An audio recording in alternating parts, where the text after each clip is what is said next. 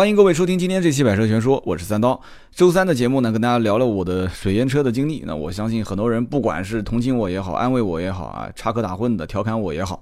反正那期节目，我相信啊，听了之后至少给大家应该是多多少少有一些启发，对吧？最起码这个雷阵雨前后肯定是不愿意把车再停在这个 啊比较低的地方了，是吧？晚上打雷的时候得出去看看车。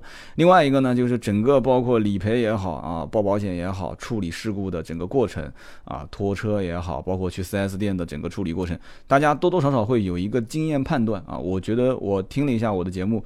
这整个故事的描述还算是还原的比较好，那么希望对大家啊能有所帮助。这一期节目呢，我觉得就更有意思了啊！这是三刀史上第一撞。那很多人说三刀你拿驾照应该很多年了吧？对，我的驾照都已经换过一本了，而且很多年前就换过一本了。所以呢，三刀也算是老司机了。有人讲说这个开车技术怎么这么差啊？对吧？开个车还能把人给车给撞了。这个我还再告诉你一句，在小区里面，车子还没开，只是打了一个火就撞了。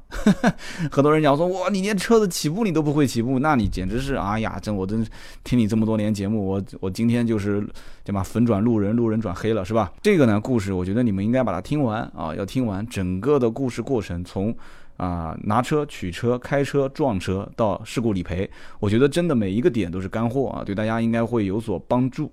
那么为什么说我是史上第一撞呢？因为从我拿驾照开始啊，到我买第一辆奥拓，到后面换车再换车，然后一直到现在，我真的从来没有跟第三方发生过任何的事故。我指的包括人啊，也包括车辆。那之前我的车子出过比较大的事故，是我爸开的啊，他当时。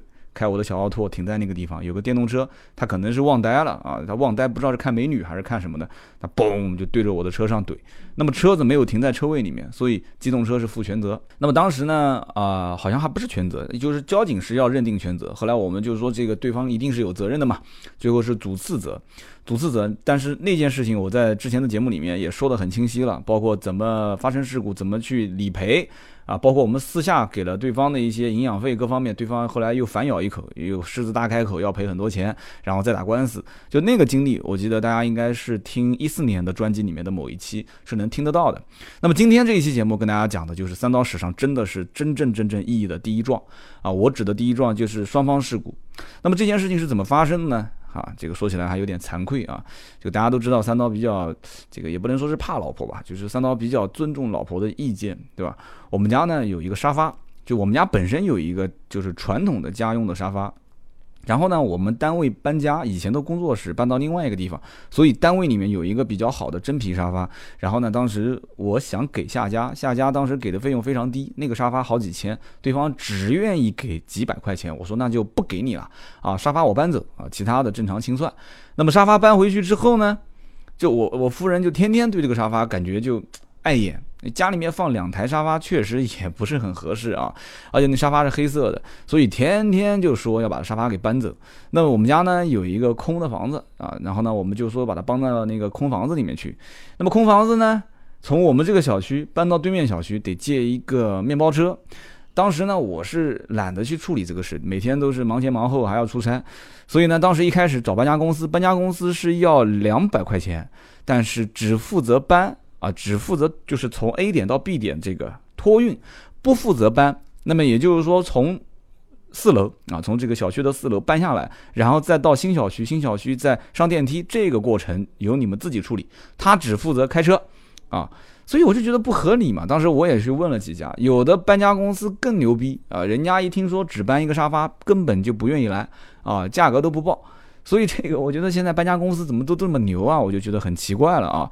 然后后来呢，就找了身边人，身边人开面包车的不多，找了一个啊，找了一个，结果到了他目的地，结果打火打不着啊，哒哒哒哒哒哒哒哒哒哒，就打了半天。他估计平时这面包车也不怎么开，又找到另外一台面包车，结果那台面包车后备箱打不开。他平时也不用开后备箱，他就是搬搬一些什么酒啊、烟啊什么东西。他后备箱长期没有开，就是那个后面的门啊，后尾门他打不开，只能从侧门开，侧门开这个沙发又进不去，所以我两次。两次借面包车没借成功啊，再加上这再加上有一次是打电话喊搬家公司也没成功，就老婆本身就有点抱怨，懂我的意思吧？心想你平时还整天吹牛逼说你对车多么了解啊，你汽车行业都认识人，这个整个面包车都整不到，哎呀，真的也不想说什么了啊。所以我老婆对我很有意见，所以呢，就是有一天上午就周末，也就是我车子被淹的隔一天吧，就是被淹之后的隔一天，我车子还在 4S 店修呢。那天上午，老婆把我喊醒，我还没睡醒呢。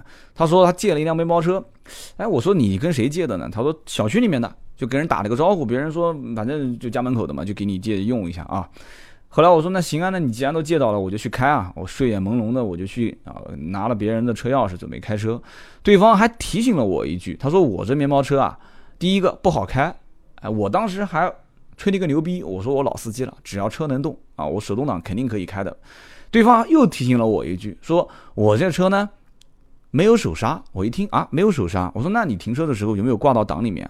就老司机都知道，没有手刹停车，你看那个路很平，其实有的路它是有一定的坡度的，所以你要是不拉手刹，一定就得挂进档。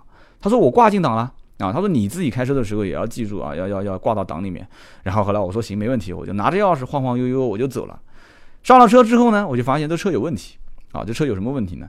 这是一辆几乎几乎就快要散架的一辆昌河面包车。我的天哪，那个面包车里面全是那些什么电钻啦、铁锤啦、铲子啊，什么这些零部件散落一地。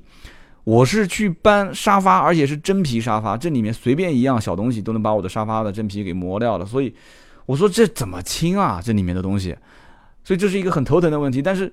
你而且还有一个问题就是，它第二排的沙发它没有把它给卸掉，那也就是说我还得要把想办法把这个沙沙发给卸掉，所以又得清理里面的东西，又要卸沙发，我有点不情愿开这个面包车，我当时就有一点不祥的预感，真的。但是后来我考虑到，我借了两次面包车都没借成功，然后呢打电话给搬家公司又没喊成功，这一次我要如果老婆亲自借的面包车我再不开回去，那真的这个这个老婆的脸色一定是跟茄子一样的啊，非常难看。所以我当时就咬着牙说算了吧，我先开回去给他看一眼，对吧？万一要是不行的话，再开回来这也无所谓，两个小区离得也近。所以当时我就上车啊，我也没多想，钥匙插进去，踩着离合器，手动挡的车嘛，我唯一就少了一个动作，大家猜猜看是什么动作？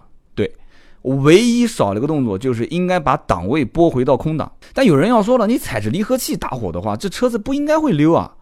你要知道，面包车的离合器的行程都比较长啊，离合器你不一定能踩到底，你没有完全把离合器踩到底，那也就是说它的这个就是它的这个离合器的这个离合器片、离合器盘的咬合啊，它还是有有一定的这个，而且你大家知道倒车的这个扭力是非常扭矩是非常大的。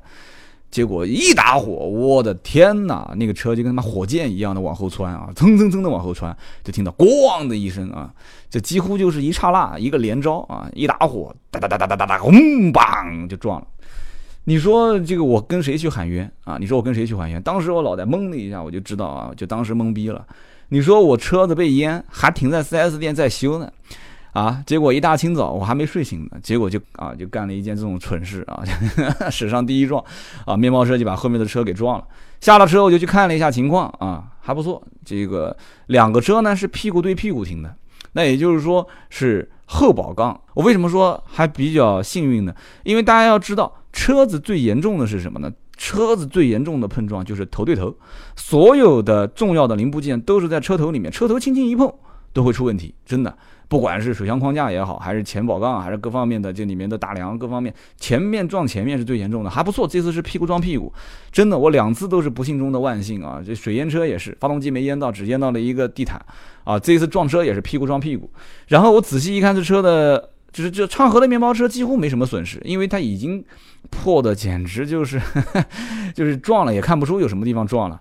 那么这个撞我被撞的这辆是什么车呢？被撞的是一辆白颜色的别克英朗啊，两厢的。那么这个英朗的车子的尾部呢也没什么问题，就是这个牌照有一点点凹进去，旁边的这个保杠有一点点的小划痕，抛光抛一下应该问题不大。基本上正常的轿车的前后的保杠呢都是。就是软性的这种塑料，所以它会有一个设计时速，大概在三十五公里每小时，或者是二十五公里每小时，我记不清楚具体多少。就是轻微的两个车子的挤压和碰撞，它都能恢复原状，所以呢，问题都不是很大。但是呢，我我的想法就是肯定是不能走啊，对不对？你要如果叭把车开走了，当做什么事没发生，这个都是门口的邻居啊，给别人发现了，这是一件丑事啊，对不对？这这这这一丑就丑一辈子嘛，这个肯定是不可以的。所以当时呢，我就看了看这个车，哎，还不错，车上留了一个电话号码，打过去之后呢，关机啊，早上的八点半的样子，九点不到，关机那就很头疼了，那怎么办呢？我想在底下喊，我说啊，楼下那个什么什么车子是谁的？但是我又怕别人在睡觉，前两天这小区都淹水了，很多人觉都没睡好，我也不好意思喊，所以呢，我当时就准备等一等，我就围着车子绕了一圈。哎，后来我发现，在副驾驶的位置上面有主驾驶是留了电话号码，副驾驶有一个出门证。啊，是一个单位的出门证。我一看这个单位的名字，我就笑了。那我为什么笑了呢？因为这个单位的老板我认识啊，而且这个单位我很熟，也是跟坐车有关的。我当时就给这个单位的老板打了个电话啊，给这公司老板打了个电话，我就说，我说，哎，你们单位给你查一个人，啊，我把电话发给你，我说我在小区不小心把他车给碰了，我说你啊帮忙联系一下，看看这个人有没有其他的电话号码，他这个手机关机啊。然后对方老总说啊，三刀啊，你怎么这么不小心啊？没关系的，这个事交给我了，我来安排。我把电话发给他啊，很快就回复给我说，这个人呢，很多时间之前就很长时间之前就已经离职了，但是没关系，他表哥我认识啊，给他表哥去了一个电话，他表哥说现在在通知他家里面的人。过了一会儿啊，我就坐在那个车子前面的这个石墩子上面。过了一会儿，一个美女啊，长发美女，长得瘦瘦的啊，就风尘仆仆的就过来，一边走一边接电话。说啊，我已经到车子面前了，我已经能到车子面前了。然后我站在他身后，他都没反应。后来我拍拍他肩膀，我说：“哎，我说美女，这车是我撞的。”美女看了我一眼，对吧？这颜值，对吧？这这长相，啊，就开个玩笑啊。他也没生气啊，他也没生气。当时这个美女当时就说了：“她说这撞哪了？我怎么没看出有什么痕迹啊？” 而且一看也是大大咧咧的一美女啊。我跟她说：“这个前面面包车是我开的，然后呢撞到你这个宝杠这个位置，有一点点的破损。”这美女说没事没事没事没事，哎，就这一点没关系的啊，回头找人抛一下。当时美女挥挥手，就意思就走了。这个时候一个大妈出现了啊，所以你大家看啊，什么朝阳区的大妈，就大妈永远都是坏事的。当时我也没仔细看这车，我就盯着那宝干看了。那大妈当时路过说了一句，说哎呀，说这个车子好像尾灯碎掉了，对，这地上有有有那个灯的碎片。这大妈说了一句，结果我一看，嘿呦，坏了。果然，这车的尾灯是碎了一点点，大概也就大手指码头的这个指甲盖那么一点点。然后我就说了，我说这个不知道是我震的还是什么原因，然后这个碎掉了。然后他说这个应该是你震的，说这这个我之前开从来没有，而且我前两天刚洗的车，如果要是这车之前就是尾灯碎掉的话，里面应该会有水啊。我一想，他说的也对，我说那没关系啊。那就这么处理啊，就是以下的过程就是讲整个车子的事故理赔是怎么处理的，大家可以听一听啊，快速理赔的经历。那么我就跟大家这么解释，我说很简单，这个车呢是呃小区里面这个人的，这不是我的车。然后呢我开的，我也报过，我也报过这个保险公司了，我跟保险公司也说了。然后呢车子的照片啊，正前方、正后方、侧面细节我都拍了，你不需要拍。然后呢，我们俩加个微信，这个这个大家注大家注意啊，就在路上如果想要美女的微信，上车直接怼她啊，用后保杠怼她后保杠，怼完之后直接就像我刚刚讲的，前面后面照片拍完，你跟她要个微信，然后呢要完微信之后呢，啊就是她很爽快的我们就加了，加完微信之后呢，我说你就开到 4S 店，我说你开到哪家 4S 店，你打个电话给我，我说这个南京几家这个别克我都认识，去了之后呢，啊直接。我跟他们讲，就给你不要排队了，给你把尾灯换一下，然后宝杠给你做个漆，整个型。但是宝杠整型做漆可能要两三天，如果有配件的话，换灯就是换这个后倒车灯，很快当场就能换。他说没问题啊，他说那我下午就过去啊，女孩也很爽快。然后我说你去你记得带几样东西啊，身份证、驾驶证。行驶证、保单，大家记住啊！身份证、驾驶证、行驶证、保单。但其实身份证要不要也没关系，就是涉及到后面赔付。身份证、驾驶证、行驶证、保单全部带到，然后这个女孩下午就去了。那我这边怎么操作呢？我给车主打了一个电话，我说保单在不在车上？他说不在。我说那行驶证在不在？他说在。那么我就拿上这个车主的行驶证，同时因为他不是没有保单吗？他们家也没有人，那我怎么操作呢？我在他的车子的，就是挡风玻璃上面。我拍了一张他的保险，就是交强险的那个贴纸，啊，为什么要拍交强险的贴纸呢？因为交强险的贴纸上面有保单号，大家注意啊，这是非常重要的一个细节。拿上这个车辆车主的行驶证，然后你如果没有保单，你有保单拿保单，没有保单拍一张这一个，呃，就是贴纸，就是保单的贴纸上的这个照片。拍完之后，那么还缺什么东西呢？还缺一个就是车主的银行卡啊。本地的银行卡啊，一定是本地的，保险公司不能打外地的账户，然后再要一个车主的身份证的照片的正面和反面，那么还不错。这个哥们儿当时银行卡也在身上，身份证也在身上，他当时通过微信咔咔咔几张照片就拍给我了。那么剩下来就没有他的事情了啊。然后我呢，当时还注意一个细节，就是交强险赔付对方，记住啊，交强险赔付赔付对方，因为。这个车子面包车只保了交强险，他赔对方车损上限是两千块钱。那有人说，那自己的车子修能修吗？没有保车损险，理论上讲自己的车是不能修的。但是保险公司呢，出于人性化，对于碰撞的话，自己的车子有一个一百块钱的上限，但是前提条件是要拍一下你的受损部位，还要拍一下你的车架号。所以当时呢，因为我幸好问了一下，我就车架号拍了一下啊，我的受损部位也简单拍了一下，当然也看不是很清楚了。大保险公司像人保、平安这些都不会去太在意的。拍完照片，到了中午，我回家洗了个澡，吃了个饭，然后这个大概一两点钟，这个美女呢就到了 4S 店了，给我打了个电话，说：“哎呀，这个三刀，这个我的车已经到了，嗯，怎么处理？”我说：“你把电话给事故理赔员接一下。”理赔员接到电话，我就跟他说了一下，我说：“跟谁谁谁都认识，都是这边的老朋友了啊。”我说：“这个你查一下。”他的刹车灯有没有现货？他说不用查，这个是常备货。有，我说有，给他换了。然后呢，保杠你看是全保杠做漆还是半保杠做漆？大家注意啊，保杠做漆是可以半保做漆，也可以全保做漆。他说他这个车子左边没有问题，只有右边一点点，直接半保做漆。那么后来这个英朗的倒车灯呢，就是它因为倒车灯的壳子不可以单换，只能换总成，还不错，挺便宜的。呃，英朗的配件是真便宜，一个倒车灯的总成加上一个，因为它是分体式的嘛，旁边是这个这个这个示宽灯啊，然后刹车灯，左边是倒车灯，倒车灯的总成是三百多块钱，然后再加上一个半个保杠做漆，大概也就一两百吧，然后含上工时打个折，一共就花了六百多一点，大概在六百二十块钱。他问我说：“他说这个道总，你觉得这个价格还合适？”我说：“没问题啊，就是反正保险公司赔嘛。”他说：“那我就开票了。”我说：“好。”然后当时去，当时就把灯给换了，然后给他开了一张收据。收据是什么意思呢？因为这个女孩要用车，所以呢开了一张收据，就是保杠做漆，什么时候有空什么时候来。今天给你把这个刹车灯给你换了，然后呢发票给你开出来。发票开出来之后呢，啊，当时他开发票的时候，我从家里面就赶过来了，正好赶上。我说你不要让他付钱，我直接给付了。我赶过来之后直接刷卡啊，保险公司啊给这个叫什么来着？给 4S 店直接刷卡出发票，发票我就直接拿到手了。大家一定要记住，在双方发生车损事故的时候，一定是见票见钱。什么叫见票见钱？对方可以先垫付，但是对方垫付之后，他拿着发票给你，发票上多少钱，保险公司定损是多少钱，你就给他多少钱啊？懂我的意思吧？一手交钱，一手交票，见票见钱。所以当时我说你就不要付了，你在那边等我，我只来我过来直接给你付钱。我到了 4S 店，给完钱，拿完发票，这事情到此为止。那么这女孩在这家 4S 店呢？保险公司也过来，人保嘛也过来了。过来之后，给他咔咔咔几张照片一拍完，然后他手机里面有我加了微信给他放的照片，然后传给保险公司的人。保险公司的人一看，说没问题，小事故啊，反正很正常的去解决。那么到了这一步，还缺什么问题呢？还缺一个就是就是事故的这个调解书，就讲白了就是事故认定嘛，事故认定书。呃，可以去两个地方，一个呢是去交警大队。二一个呢是去快速理赔中心，交警大队天天都是在处理什么纠纷吵架的，我建议就不要去了。然后呢，我当时跟这女孩说，就到大明路，也就前面两个红绿灯，我们到快速理赔中心去处理一下。我们两个人啪啪啪开个车过去啊，过去完之后到了快速理赔中心，非常简单，车子一停完，一进去取了一张号，然后第一个柜台就是这个叫做事故理赔的协调，就是调调解书嘛。然后谁的责任啊？我说我的责任。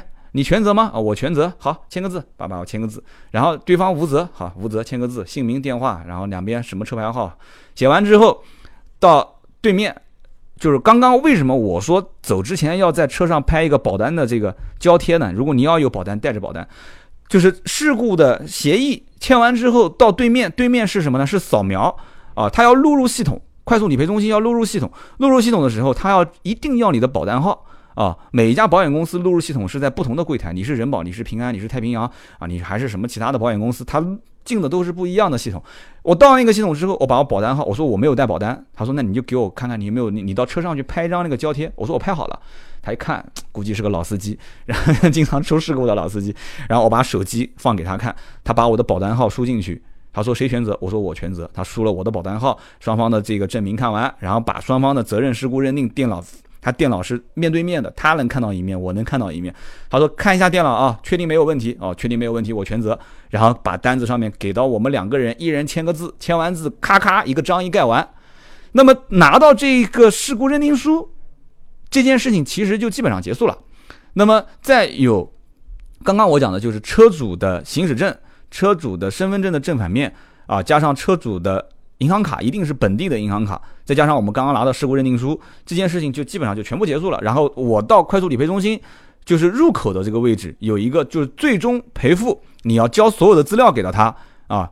就是在这个窗口，你把这些东西都给到他，然后呢，都是复印件。当时连那个照片我都没复印，我说你有没有微信？有微信，我直接转给你。他说有，加一下微信，咔咔咔，几个照片转过来就结束了。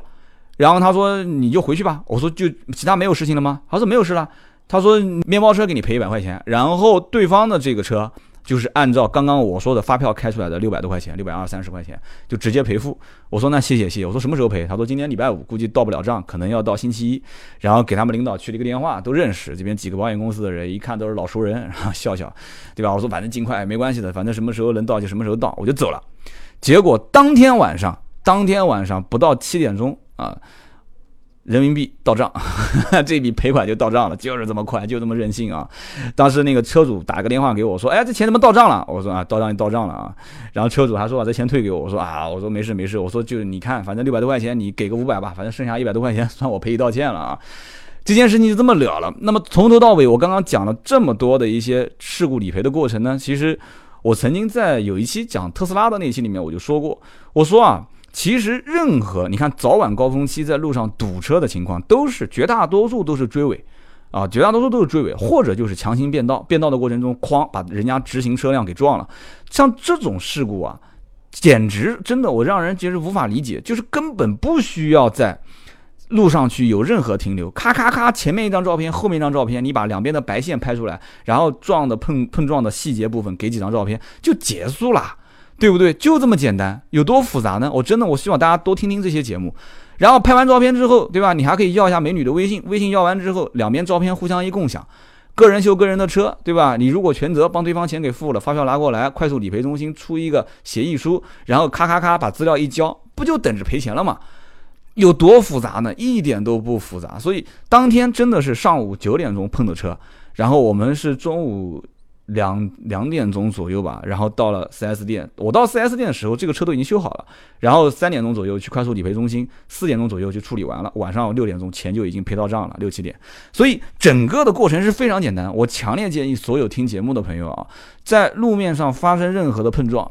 啊，首先一点，你只要能确定谁是全责啊，对方说我全责，那你就不用说了，我们直接开到快速理赔中心，或者你你就拿一张纸，拿支笔，你就写苏 A 什么什么车和苏 A 什么什么车，当然是南京的车主啊，就你们当地的就按照自己的这样来，谁谁谁跟谁谁谁车辆发生碰撞，你让对方出示几样东西，两个车一碰撞，第一，你让他出示一下你的驾照，然后出示一下行驶证，出示驾照是什么意思呢？对方如果无证驾驶，对不起，不管什么责任都是他全责。出示行驶证，看一下对方的年检日期，说不定对方的车子都没年检，对方没年检也是他全责。而且驾照的驾驶的范围你要看一下啊，然后再看看他车辆的交强险的标贴到什么时候，对吧？他也可以看看你的交强险的标贴，就是你跟对方互相确认一下车子是不是在保在检的状态啊，年检在保的状态，都确认无误之后，互相。就可以按照正常流程走，就像我今天讲的，太简单了嘛。所以今天这期节目呢，三刀用自己的一次亲身经历，呃，我的真的是史上第一撞啊，就是碰到了一个美女的车啊，发生了这样一件事情，跟大家去说一说，就是其实只要没有人伤事故。啊，车损的这种处理是非常简单的。你看我连续两期节目说的两个都是车损，两个车损，一个还是像我那种泡水都是比较大的，应该算涉水，不叫泡水。这个问题其实也不严重，对吧？拖到 4S 店生下来的事情都是保险公司给你处理，4S 店给你处理。你像这种事情小碰擦，真的，如果当时要是。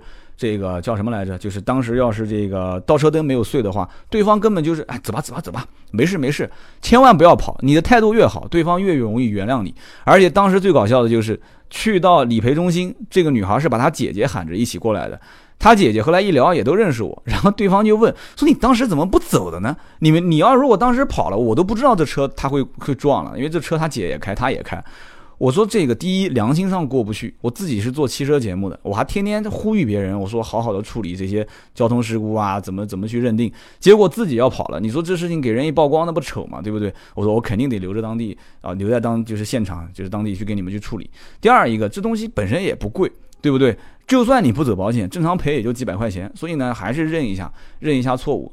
当时我心想，我说当时看这个车上的这些装饰，对吧？这个前面放个小的这个玩偶，车上又是这个粉色的，我估计是个美女啊。你说还有一次认识美女的机会，但这个我不好意思讲啊。你说这个说不定撞个大美女，还能多认识个朋友呢，对不对？认识个朋友态度那么好，你对方认为我这么真诚，将来说不定知道我是卖车的，还能推荐几个客户给我呢。哎，你还真别说，这一撞撞到最后，那个他姐姐说他们家准备买一辆凯迪拉克，哎呦，还真的。这个一分钱没赔啊，就还赔了一点点钱啊，结果还还。